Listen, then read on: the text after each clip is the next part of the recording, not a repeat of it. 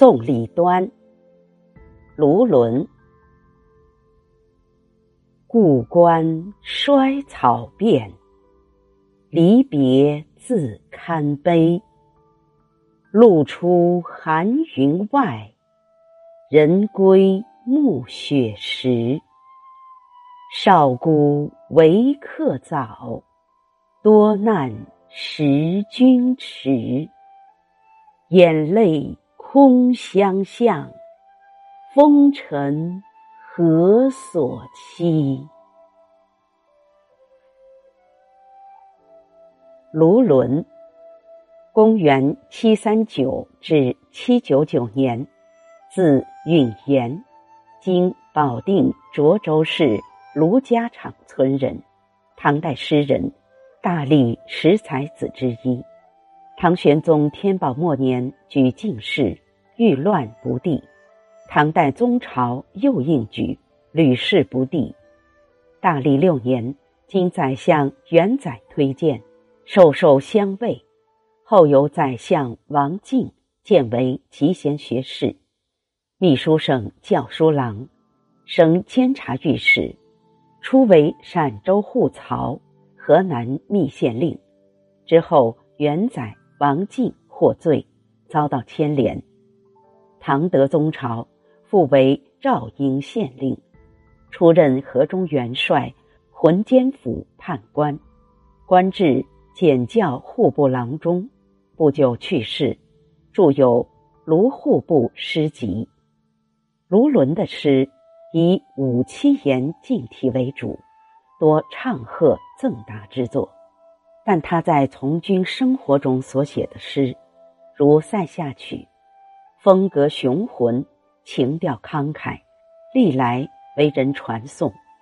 今存《卢户部诗集》十卷，收入《唐诗百名家全集》；又有《明正德刊本》《卢纶诗集》三卷，收有十卷本及《全唐诗》一诗五首，《全唐诗》。编录其诗为五卷，事迹见《旧唐书》《卢简词传》和《新唐书文艺传》。注释：故关，故乡，衰草，冬草枯黄，故曰衰草。少孤，少年丧父、丧母或父母双亡。风尘。指社会动乱。译文：故乡遍地衰败枯草，好友相别令人伤悲。你的归路云天之外，我归回至暮雪纷飞。从小丧父，早年客游外乡，多经磨难，你我相识太迟。回望你的方向，掩面而泣。战乱年月，再见不知何时。赏析：这是一首感人至深的诗章，以一个“悲”字贯穿全篇。首联：“故关衰草遍，离别自堪悲。”写送别环境气氛。从衰草落笔，时令当在严冬。郊外枯萎的野草，正迎着寒风抖动，四野苍茫，一片凄凉景象。在如此环境中送别故人，自然加重了离愁别绪。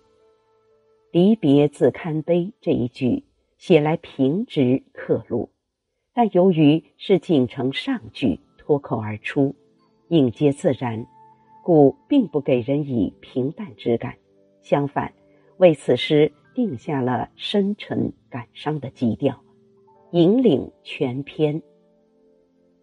颔联：露出寒云外，人归暮雪时。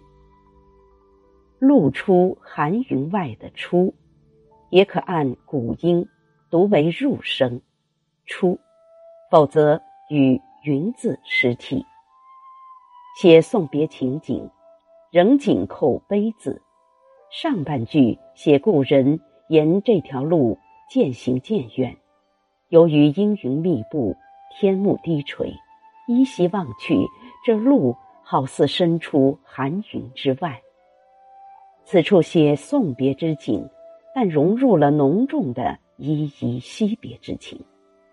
这一笔是情藏景中。寒云二字下笔沉重，给人以无限阴冷和重压之感，对主客别离时的悲凉心境起了有力的烘托作用。有人走远，留在旷野里的只剩诗人自己，孤寂之感自然有增无减。偏偏此时天又下起雪，郊原茫茫，暮雪霏霏。诗人再也不能久留，只得回转身来，挪动沉重的脚步，默默踏上风雪归路。这一句竟成上句，处处与上句照应，如人归照应露出，暮雪照应寒云，发展自然，色调和谐，与上句构成一幅完整的。严冬送别图，于淡雅中渐出沉郁。景联：少孤为客早，多难识君迟。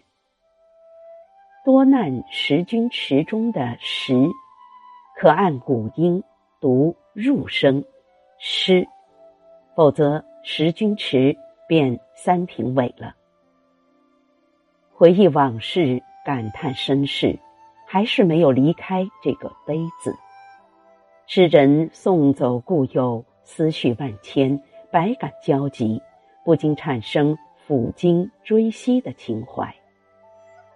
少孤为客早，多难识君迟，是全诗情绪凝聚的警句。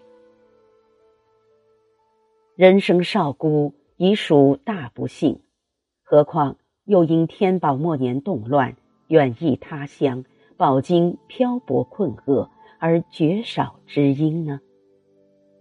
这两句不仅感伤个人的身世飘零，且从侧面反映出时代动乱和人们在动乱中漂流不定的生活，感情沉郁，表示出这首诗与大地诗人其他赠别之作的重要区别。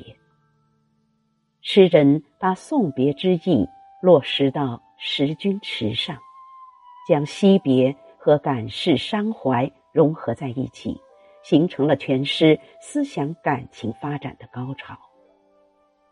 在写法上，这连两句反复咏叹，情切意真。早和迟二字搭配恰当，音节和谐，前急后缓。顿挫有致，读之给人以悲凉回荡之感。尾联：眼泪空相向，风尘何所期？收束全诗，仍归结到悲字。诗人在经历了难堪的送别场面，回忆起不生伤怀的往事之后，越发觉得。对友人的依依难舍，不禁回转头来遥望远方，掩面而泣。然而友人毕竟是远离，掩面而泣亦是徒然。唯一的希望是下次早日相会。但世事纷争，风尘扰攘，不知何时才能再见。眼泪空相向。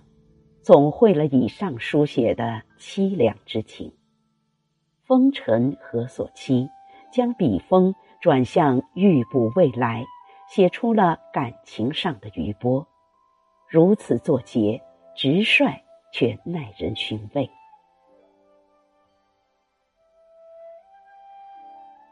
宋李端，卢纶。故关衰草遍，离别自堪悲。露出寒云外，人归暮雪时。少孤为客早，多难识君迟。眼泪空相向，风尘何所期？